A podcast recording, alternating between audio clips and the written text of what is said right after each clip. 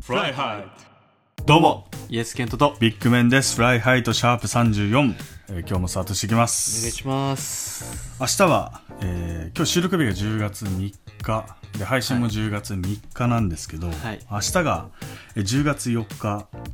えー徒歩の日ということで、まあ1010が徒はいで4がフォー徒 歩で徒歩の日ということでうん 無理やりそう日常生活で歩く習慣をつけ健康になることをえー目的に2004年に宮崎県宮崎市のはい徒歩を楽しむ会という会があったんですけど、はいはいそこの代表の、えー貞原さん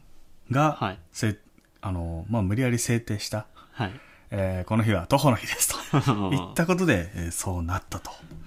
いうことで、えーこの方誰なんだろうかでももちろん知らないからねこの徒歩を楽しむ会代表だから多分地域のおじさんだと思うんだけどあこう調べてみたのそんねな気がするねうんうんこの人の名前を検索してみたらなんかへ変なサイトが出てきたのねあうんでこの人自体は変な人じゃないのうんうんあのーなぜかさこの人のさ家の電話番号がネットで出てきたのねはいはいはいこうやって調べるとさ一番下にさ電話帳検索みたいな感じで、ねはいこう番号表示されてるじゃん、うんえ何この気持ち悪いサイトって見たら電話帳検索ミノルっていうサイトが出てきたのねはいはいはいでここでなんかさいろんなのが出てくるのこう宮崎県宮崎市に住んでる人のえ電話番号家のしかも個人名とかが入っててめちゃめちゃ気持ち悪くない怖くないこんなんだってオレオレ詐欺に使えちゃう、ねそうそうそうそうそうマジで俺俺詐欺あもうこれ片っ端からここから電話かけてこうぜっていうのででさこれ結構いろいろ調べられてさうんなんか地域とかうん例えば僕が住んでる住んでた横浜市とかって検索したりとかすると、うんあこの人知ってるっていう名前が出てきたりとかして結構その住所番地とか入れると、うんそこに住んでるエリアの人たちがバーって出てきてうんなんか調べたら昔 NTT のその電話帳に掲載するのを OK しますかみたいな承諾してる人ははいこのネットでも出てきちゃうんだってそういうのが、な電るほどね話帳登録してた人たちはうわだそれでオレオレ詐欺に使われているやってことでしょそうそうそうだってで名前分かっちゃってるわけだからさでまあこれはやっぱいたちごっこで消してもまた出てきたりとかしちゃうから気持ち悪いんだ怖よっねぜひ気に怖いなわった方は電話帳ミノルあの実行するの、うん実ねミノルって書くと、いろいろ出てくるんでいや気持ち悪いなと怖すぎだわそう徒歩の日調べようと思ったねうわ気持ち悪いってずっとこうスクロールしてさあここあここの人とあなんか聞いたことある名前だなっていうのが出てきてやばいなそうやばいんですよ本当にでちょっと思ったのね、はないんか最近明日は何の日ですみたいなよく言言ってるじゃんうんね、それに合わせたテーマを話したりとかして、うなんか、これもたまたま徒歩の日調べたら出てきたんだけどさ、うん Facebook で、あの、大塚製薬、ポカリスエットってあるでしょ、うんポカリスエットのなんか公式の Facebook のページがあって、うんそれもさ、すげえ僕らみたいに、明日は何の日ですみたいな感じで、 めちゃめちゃツイツイートみたいのしてたのね。うんで、なんだろう。それなにそのスポーツの日みたいそなうそうそうそう。関係なくそうそうそうそう。例えば、えー4月14日はフレンドリーデー。SNS の普及で距離は遠くてなかなか会えないけど、いつも近くに感じられる、なんてことも当たり前になってきました。かけがえのない仲間や友人と一緒に、ポカリを飲みながら話に花を咲かせてみませんかみたいな。あ無理やりだなと思ったのね。で、さらには、あこれ面白いなと思ったのが、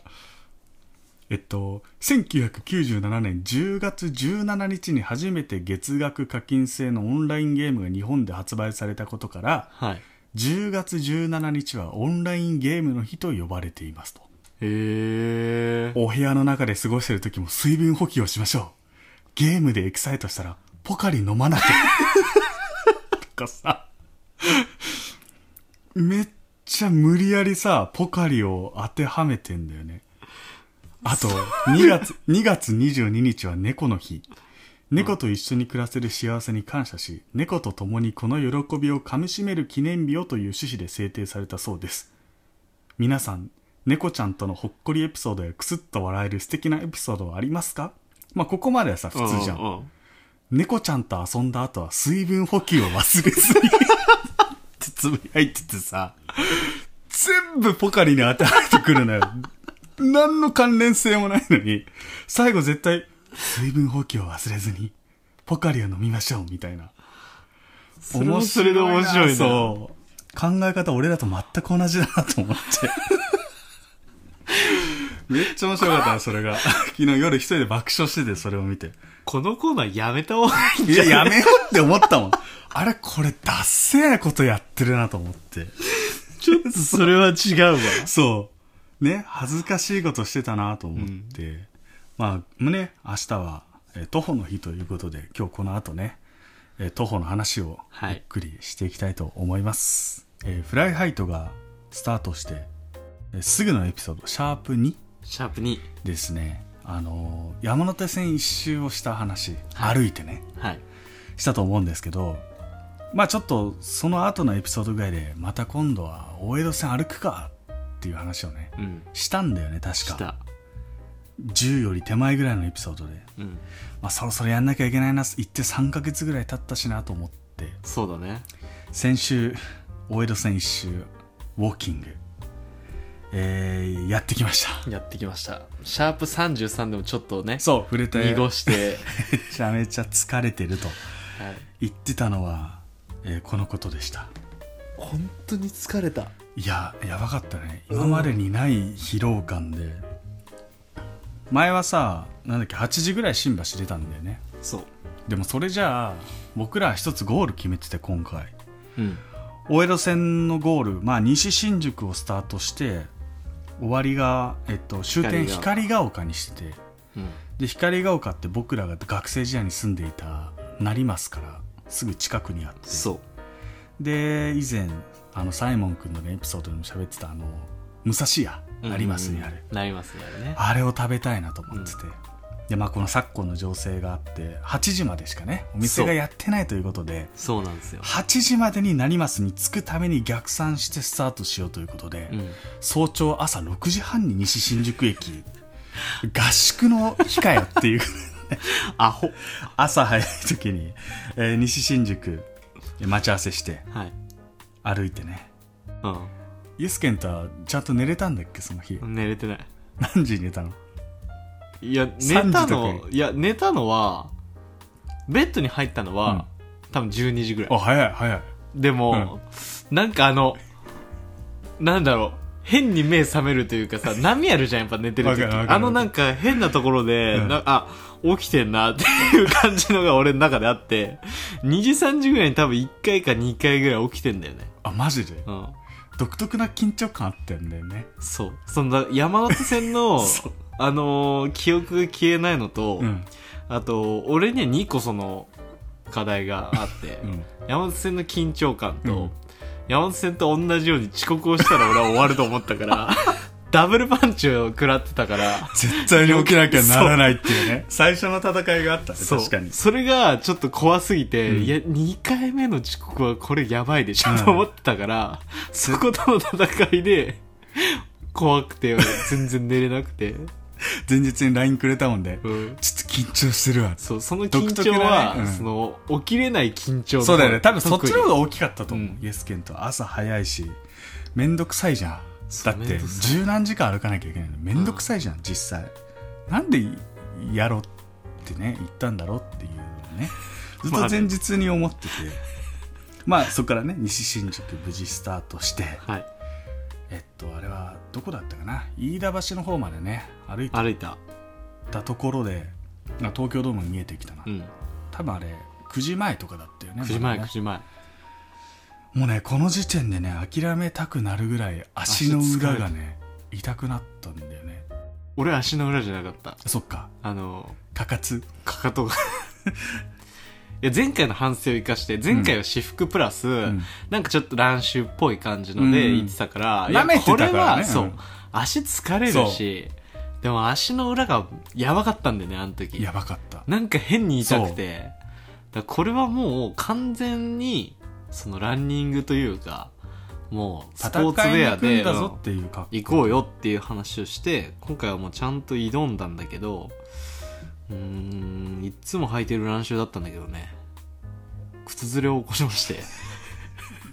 開始2時間半ぐらいでね もう帰りたいと思って。えもうあれだっけ寄付めくれたんだよねめくれてたよねあの時点で多分いや、あのね、飯田橋着いた時は、うんえっ、と、ちょっと、擦れてる感じだった。だあーから水ぶくれが潰れたかなぐらいの状態。で、あー、やばいな、うんこれ。どっかで絆創膏貼りたい。傷パーパッドがいいなと思って、うん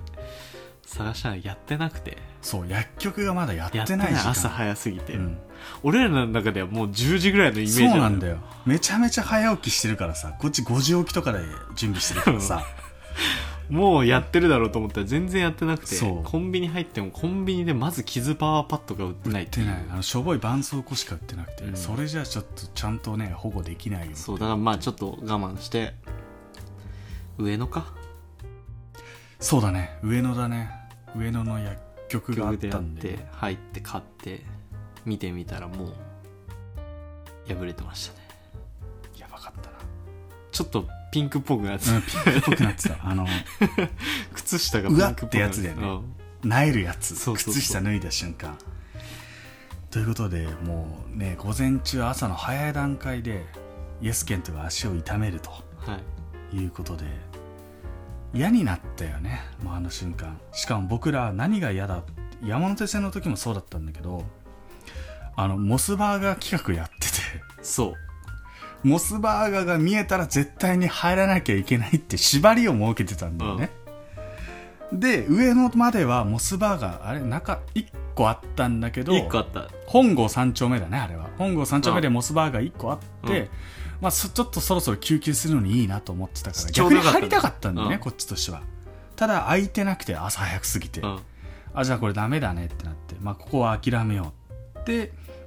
行って清澄白河あたりかなそうだねそこかにねら3劇続いてモ出スてきたんだよモスバーガーがで清澄白河の前のところで一軒あってちょうど昼ぐらいだったから、うん昼休憩でなるべく休んでみたいなのがあってそうだね清澄白河1個手前の駅だよねそうだ、でまあ40分50分ぐらいしっかり休んで、うん、山手線の反省を生かしそうね全然休んでなかったから山根さんの時今回はちゃんでと休んだの2回ぐらいだけだったねモスバーガーで昼、うん、そう休んだのとあとどこだっけな秋秋葉か秋葉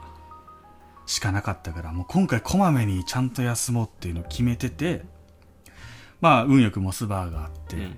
ゆっくり休んでもう一回歩き始めたらまたすぐモスバーガーがあって今さっきがっつり食ったよと思ってそうでさらに歩いたらまたモスバーガーがあってみたいな形でなんか今回モスバーガーめっちゃついてなくて死ぬほどモスバーガー地獄に追われたっていうだからもう飲み物しか買ってないよね買ってなかったほんとウーロン茶でいいやうんとかねっていうのがあってまああのすごい歩いて頑張ったわけですよねうんあの大江戸線って思ったよりも死ぬほど長くてえ長かった山手線と同じぐらいだよねってなっててそうそうそうそうフルマラソンと同じぐらいの距離かっていう話してたんだけうど、ん結局それよりちょっと長かったんだよね長かった多分遠回りし遠回りはしてないんだけど、うんなんやかんだ結構外回り歩いちゃってたのかもしれないし、まあ、新宿からスタートして、まあ、飯田橋上野御徒町蔵前両国清澄白河月島勝どきうんで築地通って汐留麻布十番六本木青山一丁目国立競技場代々木うんまあここはね一周はまあできるんだよねうん半日ちょっとぐらいあればただそっからまた新宿に一回戻ってきてそう中野の方まで行ってえ練馬行って光が丘みたいなコースなんだけど、もうこれ実際都庁前、まあ、新宿一回戻ってきてからがめちゃめちゃきつくてもうそこで終わりにしようかっていう話ちょっと出何た回もした、うん、もうこれで諦めやめたらちょうどいいんだよっ ほんとちょうどよかっ何た。回も言いかけてたんだよで割とこのタイミングでちゃんと8時間に合うか分かんなかったしねうん。で国立な競技場んとなくまあそういそうそうそうけるっしょみたいな雰囲気で歩いてて、どこだっけ練馬練馬、着いたあたりで、うん、もう6時50分ぐらいだった50分ぐらいだったんね。これやばいんじゃないかみたいなんでう、ん Google マップで徒歩で検索したら2駅合わせて1時間そう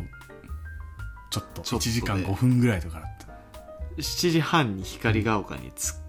7時20分かうんに着くってなったんだけど俺らの足の疲労的にこれ無理じゃないかと うん無理なんだこのままあもう Google 検索で出てる歩 数あのなんだろう時間は正常な人が歩いた場合の時間だからそうそう死ぬほどここまで40キロぐらい歩いてきてる僕らが歩くスピードの多分2倍ぐらいの速さなんだよね、そうもうなんで歩こくんなの超遅いからすごいよねもうあそこら辺までの境地に来るとさ他の歩いてる人たちが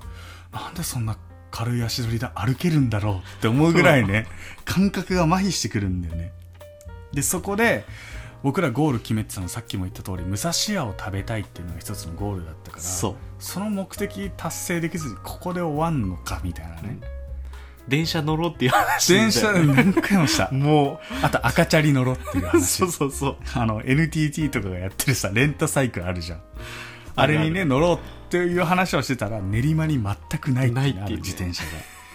あっち方面普及してないっていうそうでもう泣く泣くまあとりあえずまあもうね練馬豊島園練馬春日町光が丘もうすぐだったわけよ、うん実際ね駅の、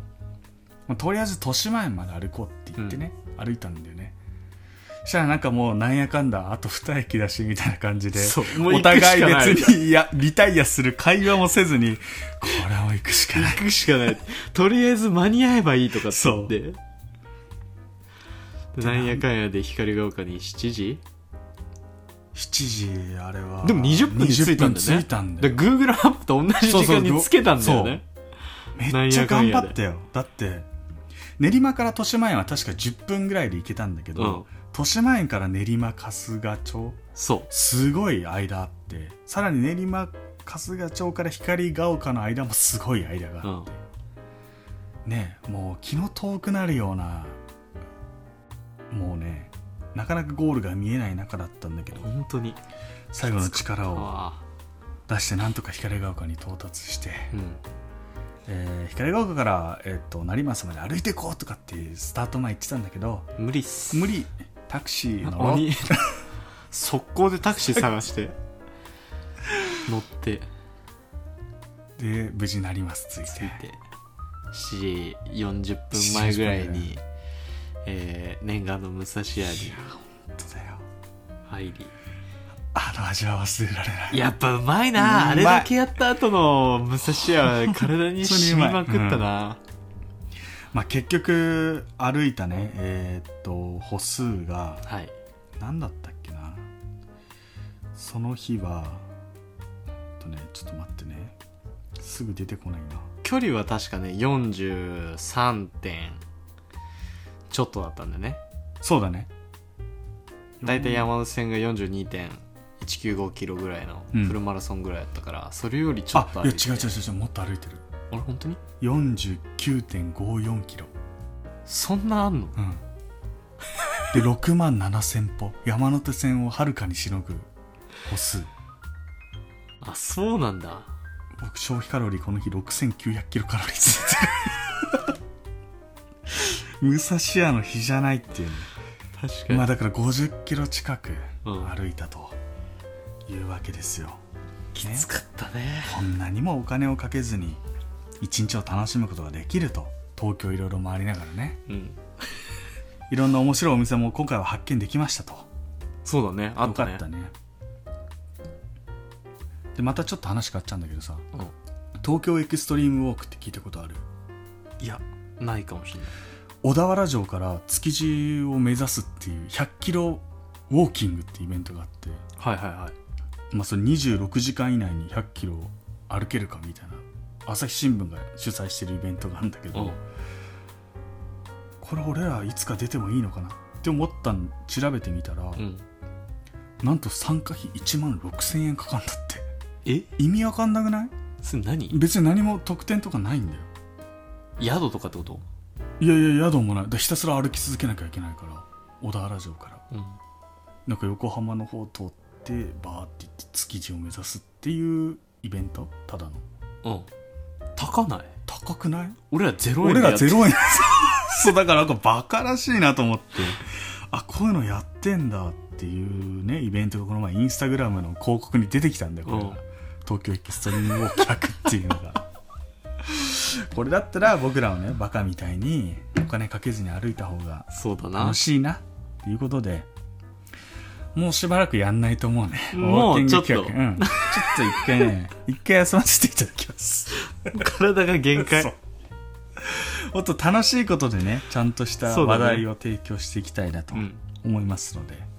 ぜひね、あのーなんかこう体動かしたいなと思った人はまず山手線からスタートしてうん大江戸線ぜひ挑んでみてください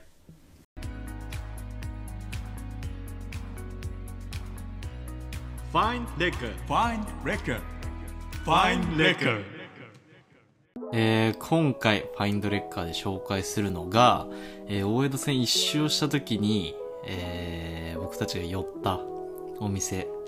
バイキングベーカリーというお店を紹介したいなと思います。えーこのバイキングベーカリーっていう名前なんですけど、一日の始まりを幸せにっていうのが、一応合言葉にやっているお店になっておりまして、まあ、食パンが有名な店舗なんですけど、まあ、世界に通用する理想のサンドイッチを作るというコンコンセプトを挙げているお店で、えー都内に2店舗構えてて清澄白河とあと乃木坂ですねにあってあと福岡に2店舗と熊本に1店舗あります、珍しいよね、うん普通大阪とか狙うんだよねそうだよね てか1号店が乃木坂って確か書いてあっててはいはいはいでなぜかそっからね、うん福岡に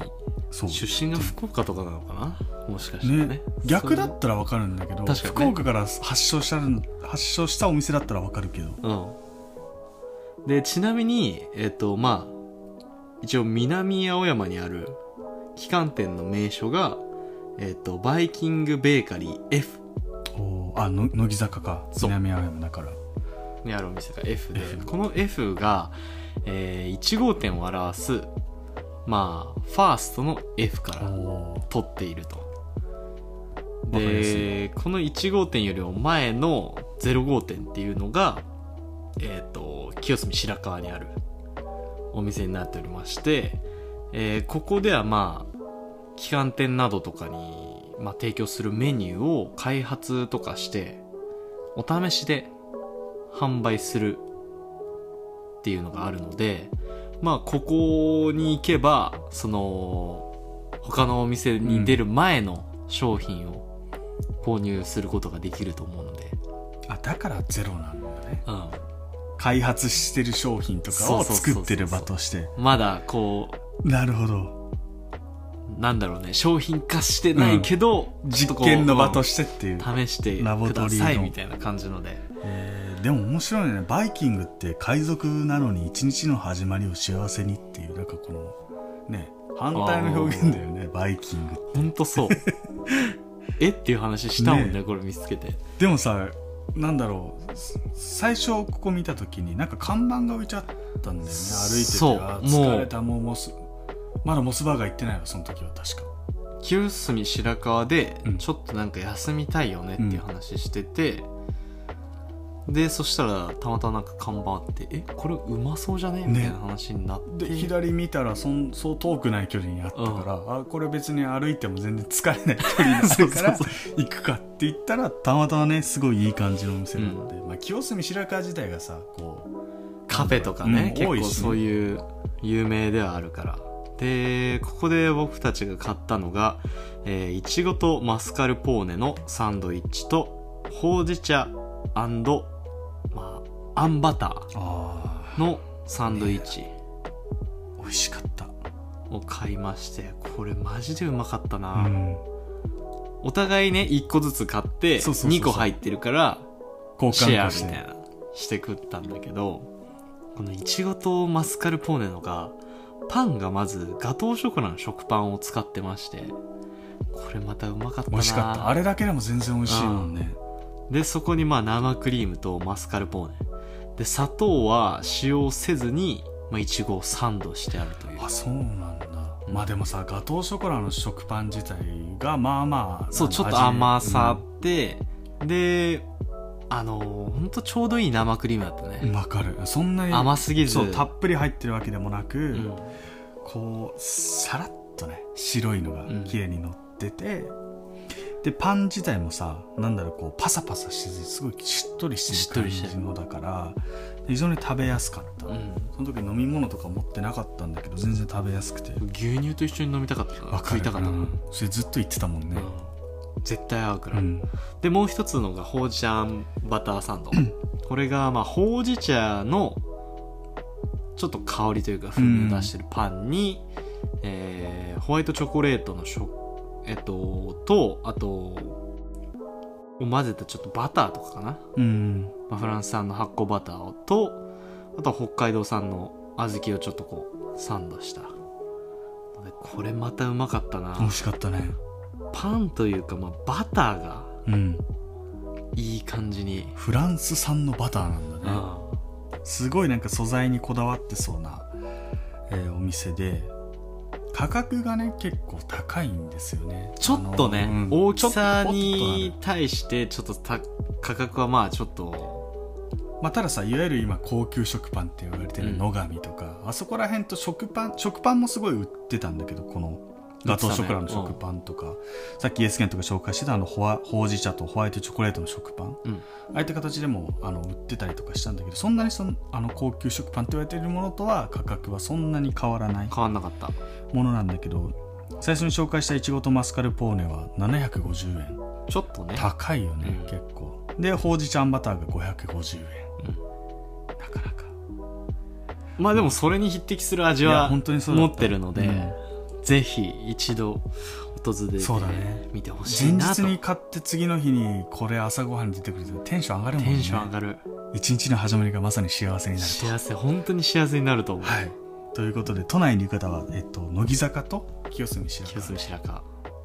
食べれますねはいぜひ足を運んでみてくださいファインドレッカーでしたえーフライハイと今夜もお別れの時間となりましたはい。あのー先日ですね、うん iPhone を、あのー、13 Pro に、お変えましてはいあのーまあちょっと嬉しいなとも思いつつ、はいこれがね、大江戸線の時に、あの、もう交換できますよ、みたいに 言われてて、あーうんうん俺。言ってたよねでも朝6時半だから、受けい取や、りでき本ず当にもう、だからこれあったら、ちょっとこう、写真とかをね、もうちょっとこうあー、確かに取れたかなと思ってたんですけど、まあちょっと無理で。でもこれ買いに行って、うん先週の、まあ、月曜日に買えたんだけど、初めて知ったんだけど、うん今、iPhone13 からうん、どこの、普通なんかソフトバンクだったらソフトバンクうんうんでしか使えないみたいな。シムロックだったじうゃん。んうんシムロックフリーになってるらしいんですよ。あそうなんだ知ってた知らなかったてか俺ずっと SIM フリーだったから、うんあんまキャリアのあれが知らなかったそんなでも昔って、だからそれおん、それ聞いて本当に、うんうわーって思っちゃったのが、俺ら高校生の時って、そういうなんか今、格安もそこまでなかったし、なかったね SIM フリーっていう言葉自体多分自体なかったじゃ。なんだから向こうでわざわざ向こうの携携帯帯買変っえてたりとか、Wi-Fi 確買っかにてとかっていうのやってたじゃん。もう今だったら、うんこれ1個あれば向こうで SIM 買うだけで入れちゃえば使えんだよ。あそうなんだ鬼ショックだなと思あって、ー確かにこれがあの時あったらなっていう。遅かったね遅かった。なんかやっってことと、その日本の、なんか、規制がうん柔らかくなって、もうそういうシムロックで売るのはやめて、シム菅さんフリーで、菅さんのおかげらしいよね総あそうな務の省にすごい働きかけてやってたのはそう今はな きすごいさ携帯いろいろ格安のコースとか出し始めあたっじゃたん、ね。うん。名前ななんだっけわかんないなんいろいろあるよねなんとかとかうんそううん可愛らしい名前のつけたりとかそうねでもいた時からちょうど10年か10年やっぱ変わったなと思って今の時代にイギリス留学してたかったなってそう思ったなっていう今なかなか行けない時期ではあるけど、うん、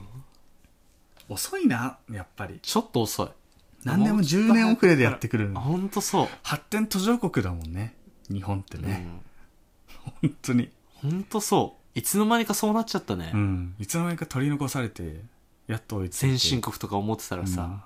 いつの間にかもう全然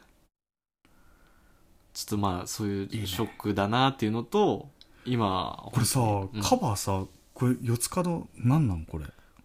これだから衝撃を抑えてくれるんだ抑えてくれるコントローラーのえさすごいがゲームとかのいいね そうちょっといいっしょ13